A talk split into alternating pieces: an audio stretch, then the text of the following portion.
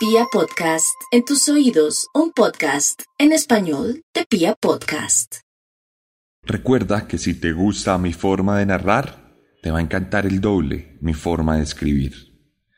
Disponible en todas mis redes sociales y a través de cualquier mensaje, están mis tres libros, Descenso, Carne y Letargo. Literatura sobre true crime y asesinos seriales. También hay un par de cómics, Herederos de Caín, disponibles en combo. Pídelos y te los entrego firmados si así lo deseas.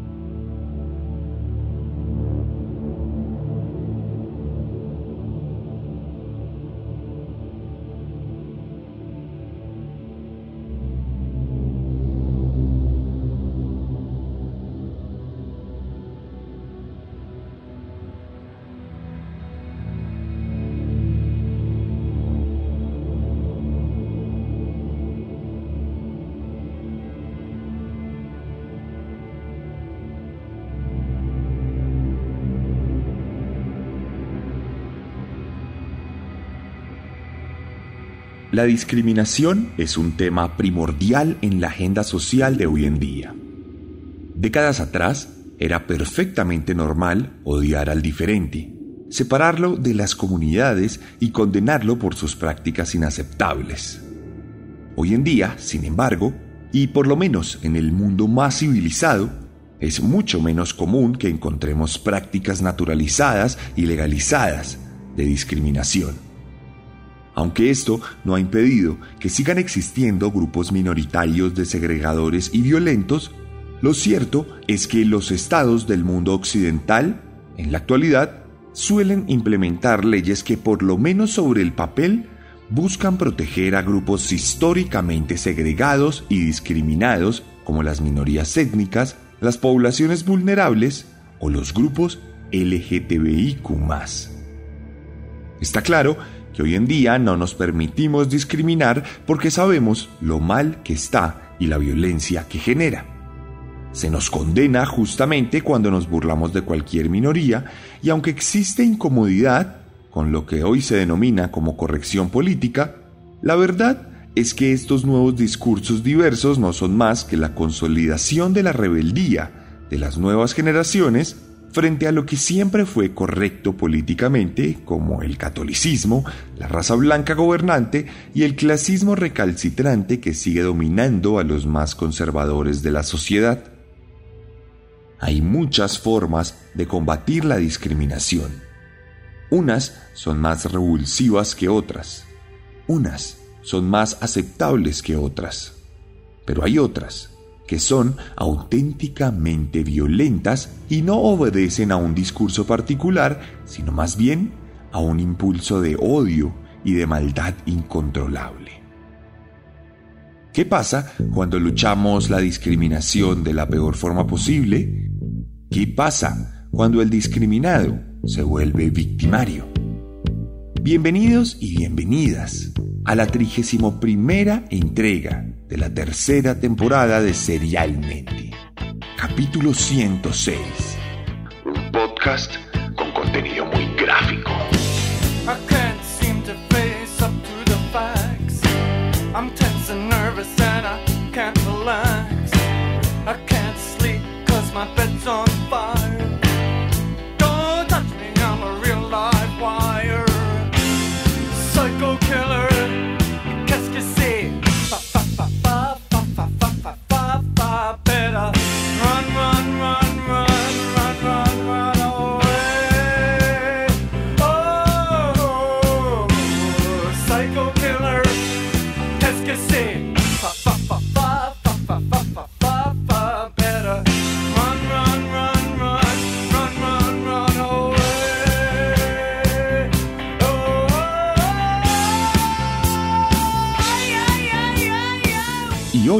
Voy a contar una historia macabra.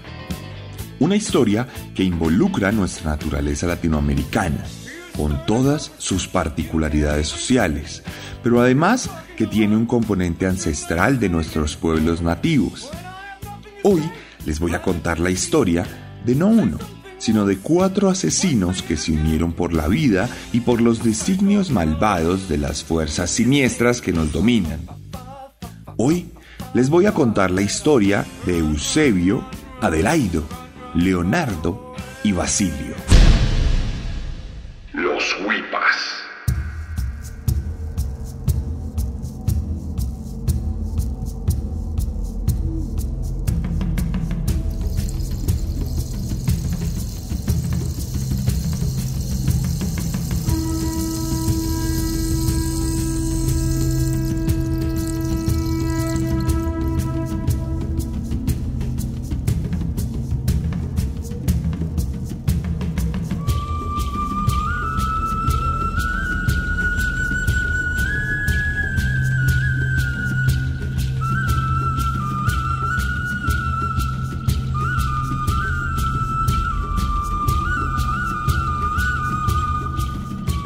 Esta historia comienza al noroccidente de México, uno de los hogares de Serialmente en la ciudad de Guatabampo, en el estado de Sonora, caracterizado por un clima de altas temperaturas, rodeado de desiertos y valles en los que desde tiempos inmemoriales han vivido pueblos indígenas que han sabido sobrevivir a la conquista de espadas y santos católicos, manteniendo su descendencia hasta el día de hoy.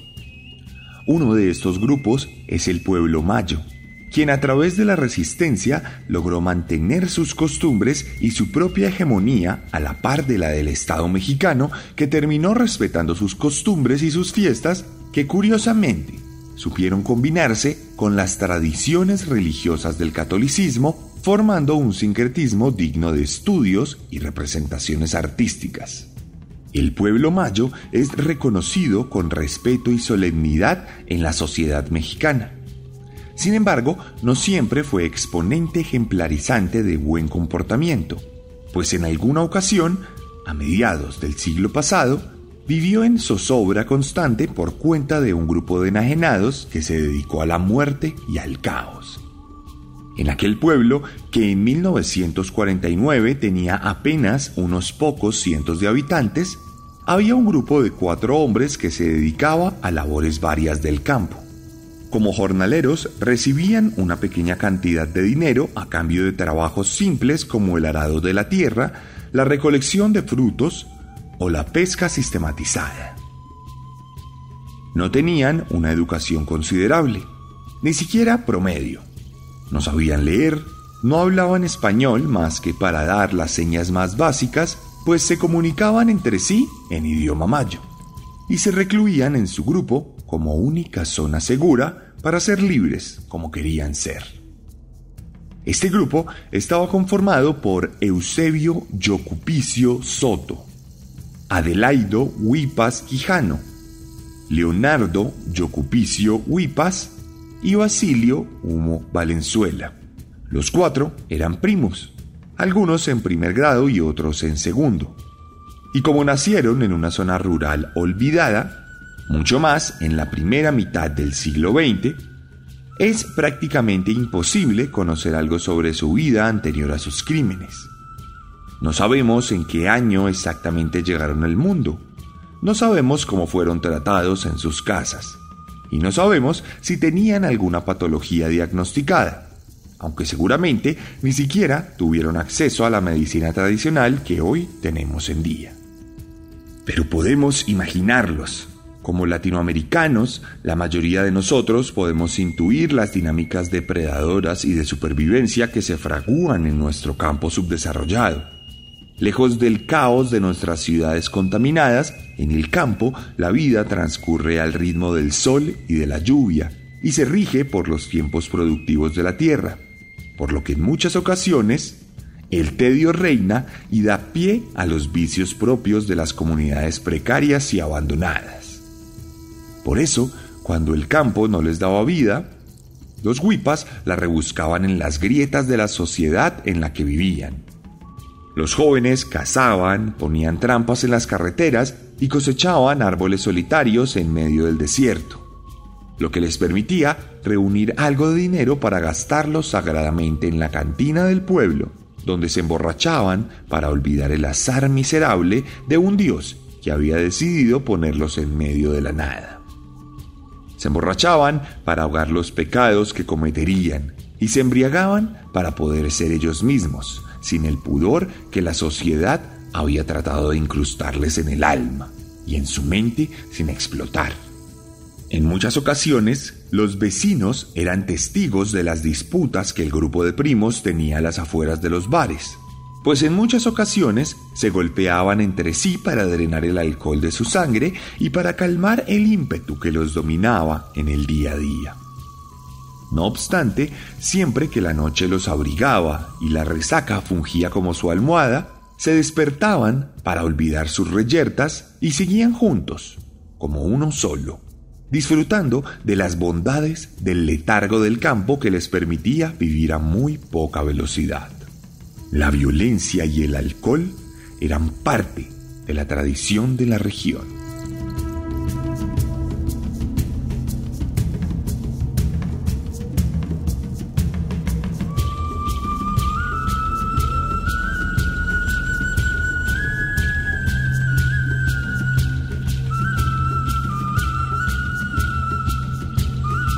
Por otro lado, había otra tradición completamente arraigada en el pueblo olvidado al sur de Sonora, la homofobia. Desde que los tradicionales pueblos mayos abrazaron la doctrina católica, más de cuatro siglos atrás, parte de sus planes de comportamiento se recostaban en el reconocimiento de la familia heteronormativa como lo único aceptable en la sociedad por ende, cualquier tipo de práctica fuera de ese paradigma era severamente criticada y reprochada en público. Esto naturalmente devino en una crítica mordaz y violenta de la intimidad de aquellos quienes no se ajustaran a los estándares de la época. Por eso, todo aquel que no se acomodara al modelo establecido comenzaba a ser objeto de burlas y de toda clase de injurias por parte de los borrachos del pueblo, de las mujeres del mercado y de los trabajadores del campo. Esto ocasionó que los huipas, como fueron conocidos, Eusebio y sus primos, empezaran a ganar fama de homosexuales pues no se separaban en ningún momento, pasaban la noche juntos en una casa de barro a las afueras del pueblo y nunca se les vio en compañía femenina de ningún tipo, aun cuando ya estaban en edad de estar casados y de tener hijos. La verdad es que, como con todos los detalles de esta historia, es difícil comprobar de forma fehaciente si los huipas en verdad eran homosexuales. El hecho de que no se separaran y durmieran juntos no garantizaba que en realidad fueran homosexuales incestuosos. Pero en el campo basta con la semilla de la duda para sembrar un cultivo de chismes y de creencias colectivas que pronto se convirtieron en una discriminación generalizada por parte del pueblo hacia los primos, que comenzaron a ver cómo eran contratados cada vez menos para los jornales y cómo algunos de los bares cerraban sus puertas para impedirles que se embriagaran como cualquier otro parroquiano. A esto se sumó el hecho de que cuando caminaban por la calle eran insultados y vilipendiados por algunos vecinos que no dudaban en repudiar sus prácticas teorizadas en las habladurías locales. Entonces, al paso de los huipas se regó una vertiginosa corriente de insultos, chistes y rechazos propios de sociedades arcaicas y violentas, propios de los estadounidenses con los afroamericanos en los 60, propios de los iraníes y las mujeres subversivas, y propios de los israelíes con el pueblo palestino. Los primeros eran discriminados eran segregados y rechazados. Una práctica que hoy consideraríamos tremendamente violenta y que repudiaríamos con absoluta vehemencia. Una práctica que despertaría lo peor de los primos y que causaría el nacimiento de una de las leyendas más siniestras de la México rural.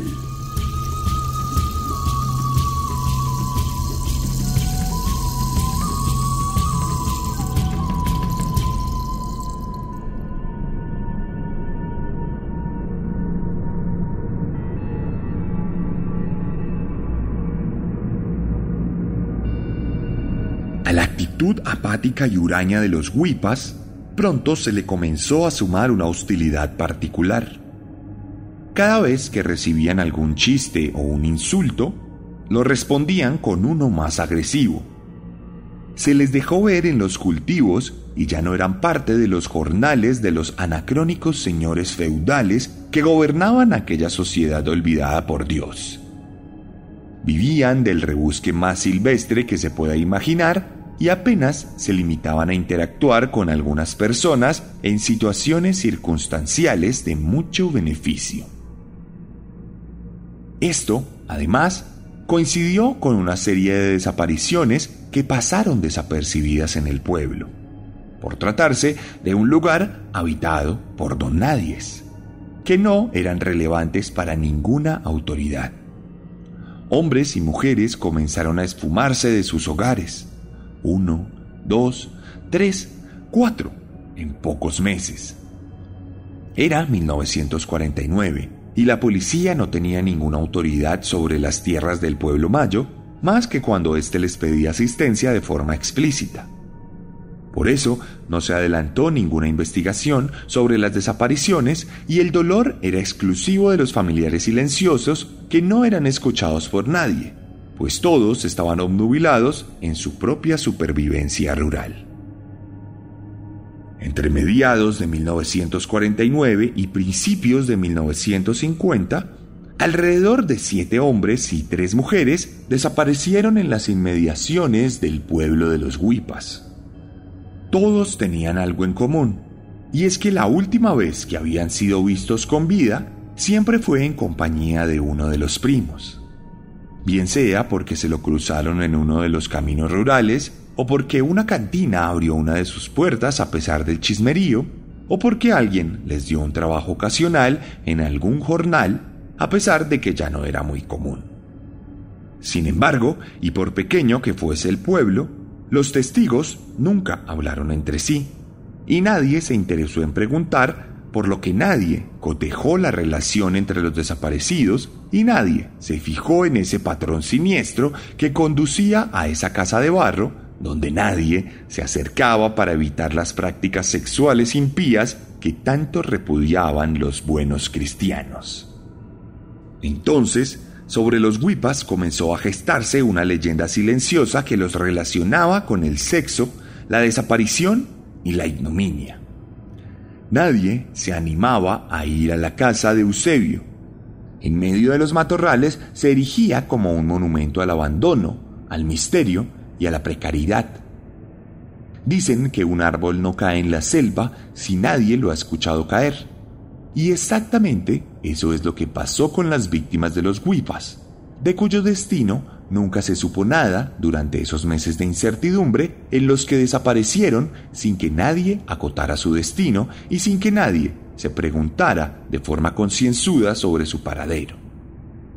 No obstante, a principios de abril de 1950, alguien escucharía caer el árbol en la selva por primera vez.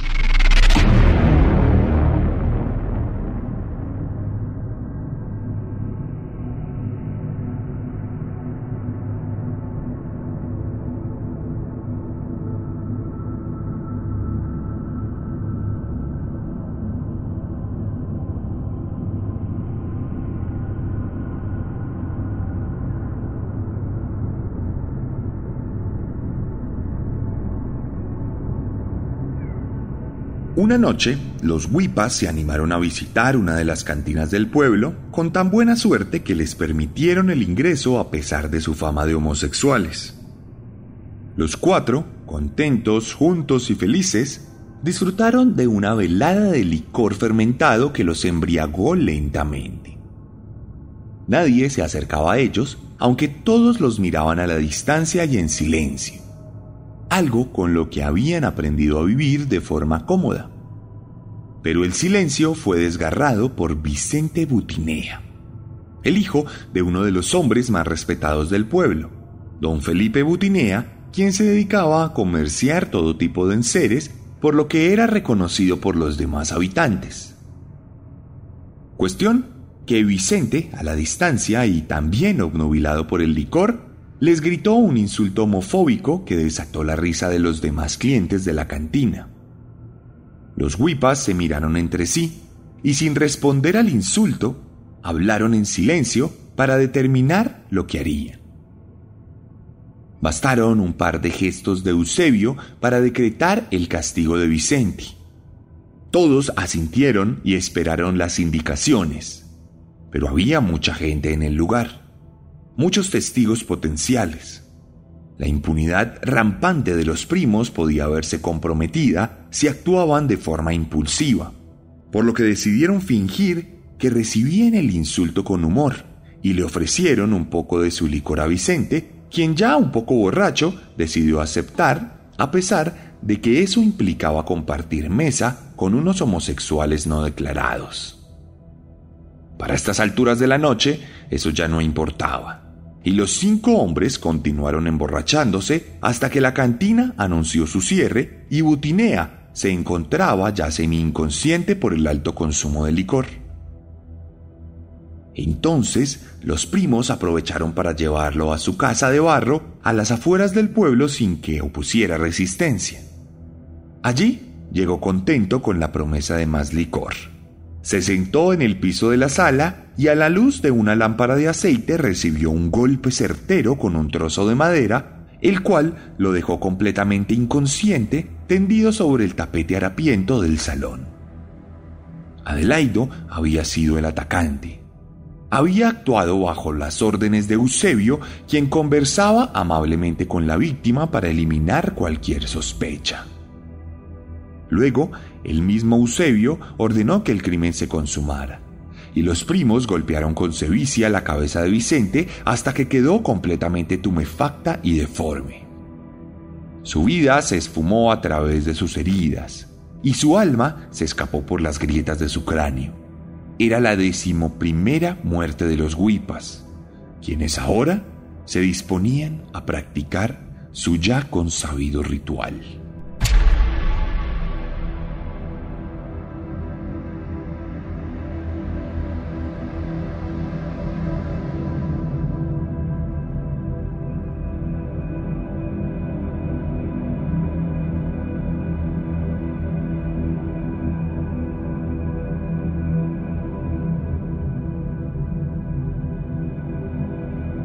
Los primos extendieron el cuerpo de Vicente y lo desnudaron a la luz de la linterna. Tomaron entonces una cuchilla de afeitar y de forma muy cuidadosa empezaron a desollarlo desde la parte superior de la pelvis hasta las rodillas. Lentamente, la piel fue separándose de los tejidos internos del cadáver incluyendo los genitales completos que hacían parte de la capa de dermis que brillaba a la luz tenue del aceite que se consumía a la oscuridad de la madrugada. Cuando terminaron, los primos tenían en sus manos una gran capa de piel que rodeaba el pene y los testículos de su víctima, cercenados casi de forma quirúrgica. Para ellos no era nuevo. No era la primera vez que desollaban un cuerpo. No era la primera vez que se robaban los genitales de una persona y no era la primera vez que trabajaban con el trozo de piel para crear un amuleto siniestro que adornara su sala. Utilizando herramientas rústicas, cosieron la piel y la tensaron para formar una especie de trofeo sobre una base de madera que fungió como lienzo siniestro.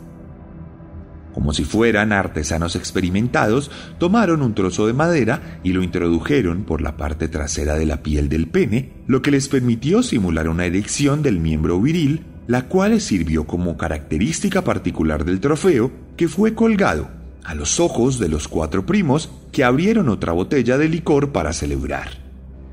Mientras acentuaban su borrachera, entre los cuatro abrieron una fosa en el patio de la casa Envolvieron el cuerpo de Vicente en unas sábanas viejas y lo tiraron al hueco para enterrarlo con parsimonia y solemnidad psicópata. Acto seguido, se perdieron entre las fauces del umbral de su casa de barro para celebrar de forma íntima y secreta. El aceite de la lámpara se había consumido por completo.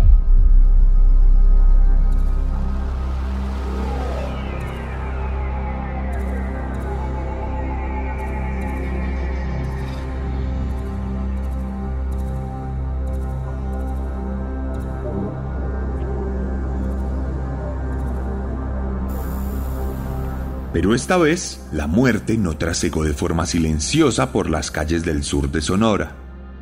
Esta vez había tocado a la puerta de alguien con voz.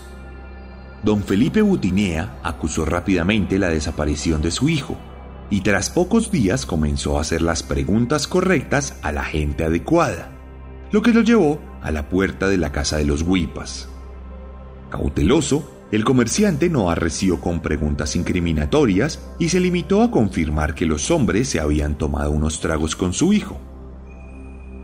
Ellos aceptaron lo que los testigos habían confirmado, pero negaron rotundamente que hubiesen compartido más tiempo con Vicente fuera de la cantina, afirmando que éste se había adentrado en el monte luego de despedirse de ellos. Pero Felipe no estaba conforme con la respuesta Siguió haciendo preguntas en el pueblo, lo que lo llevó a enterarse de que otras personas habían desaparecido luego de encontrarse con los huipas, por lo que sus sospechas se hicieron cada vez más manifiestas, lo que lo llevó a buscar confirmación de una forma pragmática acorde a la realidad particular de aquel México olvidado. Don Felipe Butinea viajó a un pueblo cercano y contrató los servicios de una bruja adivina muy reconocida por su efectividad. Tras un par de rezos y rituales, esta mujer le aseguró que su hijo estaba muerto y enterrado en la misma casa donde lo había ido a buscar. El hombre, descompuesto por la noticia, pero determinado a confirmar la verdad, Volvió donde los Huipas y se encontró con el sombrero de su hijo en el alfeizar de una de las ventanas de barro, por lo que para él era la confirmación suficiente de que su hijo había sucumbido bajo la mano de los primos incestuosos que tanto levantaban recelo en la comunidad del pueblo mayo. El señor Butinea mostró una compostura admirable, pues no se derrumbó frente a los Huipas y mostró cordialidad absoluta para no levantar sospechas. Esto le permitió huir del hogar para poder buscar la ayuda de las autoridades indígenas, quienes escucharon la denuncia de un hombre respetado por la comunidad y no dudaron en acudir a la asistencia del ejército mexicano, compuesto en su mayoría por hombres blancos ajenos a los pueblos autóctonos de la región. Entonces, Pocas horas después, a aquella casa de barro llegaría un gran contingente de hombres que inmovilizó a los primos sin que tuvieran mucha oportunidad de mostrar resistencia. Mientras esperaban afuera del recinto, algunos soldados se adentraron a la oscuridad de barro y con ayuda de sus linternas se percataron del horror que residía allí dentro. Lo primero que encontraron fue el extraño trofeo erguido en la pared, la piel de Vicente, su pene erecto para la eternidad sobre la madera y su piel tensada sobre un lienzo rígido, vaticinaron el inicio de una búsqueda que implicó la destrucción parcial de la casa para darle entrada a la luz que reveló aún más brutalidades. En el recinto de los huipas se pudieron encontrar varias bolsas hechas con piel humana, algunos senos cercenados por la base, a punto de pudrirse, y otros genitales masculinos que formaban extrañas figuras tan hipnóticas como repulsivas. Aprovechando la conmoción, Eusebio trató de escapar, pero amarrado fue imposible que perdiera el rastro de sus perseguidores que lo volvieron a capturar al lomo de un caballo. Pronto, todos los huipas fueron llevados a la comisaría de los hombres blancos, donde guardaron silencio y se negaron a hablar con alguien que no fuera parte de su etnia. Esta negativa, sin embargo, significó poco para los soldados occidentalizados acostumbrados a implementar la violencia como medio para encontrar sus objetivos en la maraña de los misterios. Entonces, tras una prolongadísima sesión de tortura, en la que los hombres sufrieron los peores vejámenes, una confesión salió a la luz. Los Huipas habían matado a 11 personas en las inmediaciones de su casa.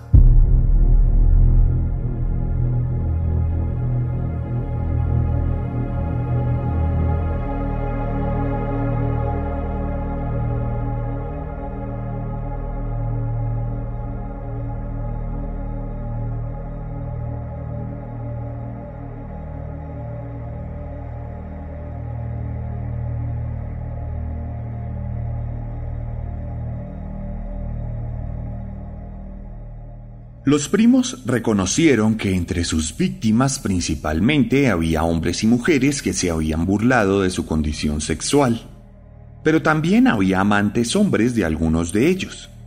De forma tácita, habían reconocido que los rumores sobre su orientación sexual eran ciertos y que la ira y resentimiento por la discriminación sufrida eran el móvil principal de sus crímenes. Además, esta confesión vino acompañada de una serie de indicadores que permitieron que las autoridades supieran el destino de los demás asesinados. Los primos encadenados fueron llevados a su casa, donde fueron obligados a desenterrar los cuerpos de sus víctimas lo que permitió confirmar todo lo que había pasado en silencio e impunidad. Los cadáveres se veían destrozados. Todos estaban mutilados y desollados. Y por el peritaje realizado se pudo determinar que algunos de ellos habían sido enterrados con vida y habían muerto por cuenta de la asfixia en su tumba, lo que comprobó que fueron torturados mientras aún respiraban. Adicionalmente, los peritos pudieron determinar que detrás de la máscara de la ira y resentimiento como móvil de los asesinatos, los huipas escondían una verdadera fijación por la muerte y por la tortura, pues algunas de las víctimas no los habían increpado, pero habían muerto de la misma manera que los agentes de discriminación. La verdad es que los primos mataban para saciar una pulsión de maldad que cubría sus fantasías más abyectas y reprochables. Por eso fueron condenados a muerte, la pena máxima en ese momento.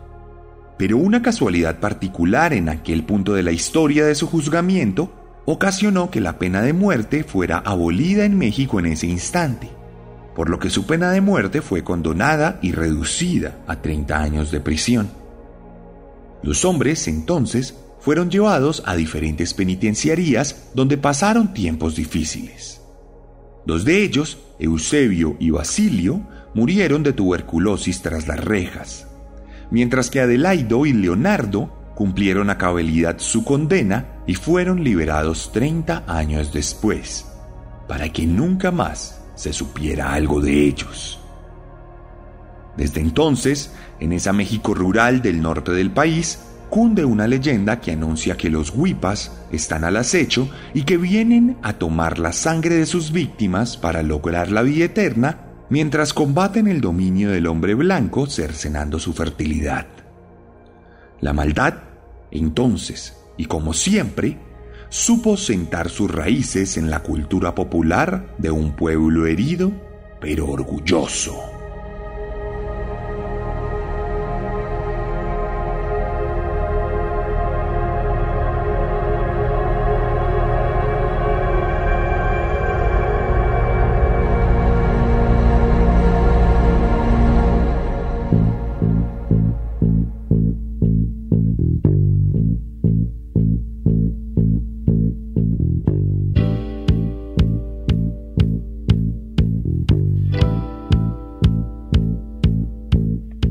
¿Y ustedes qué opinan?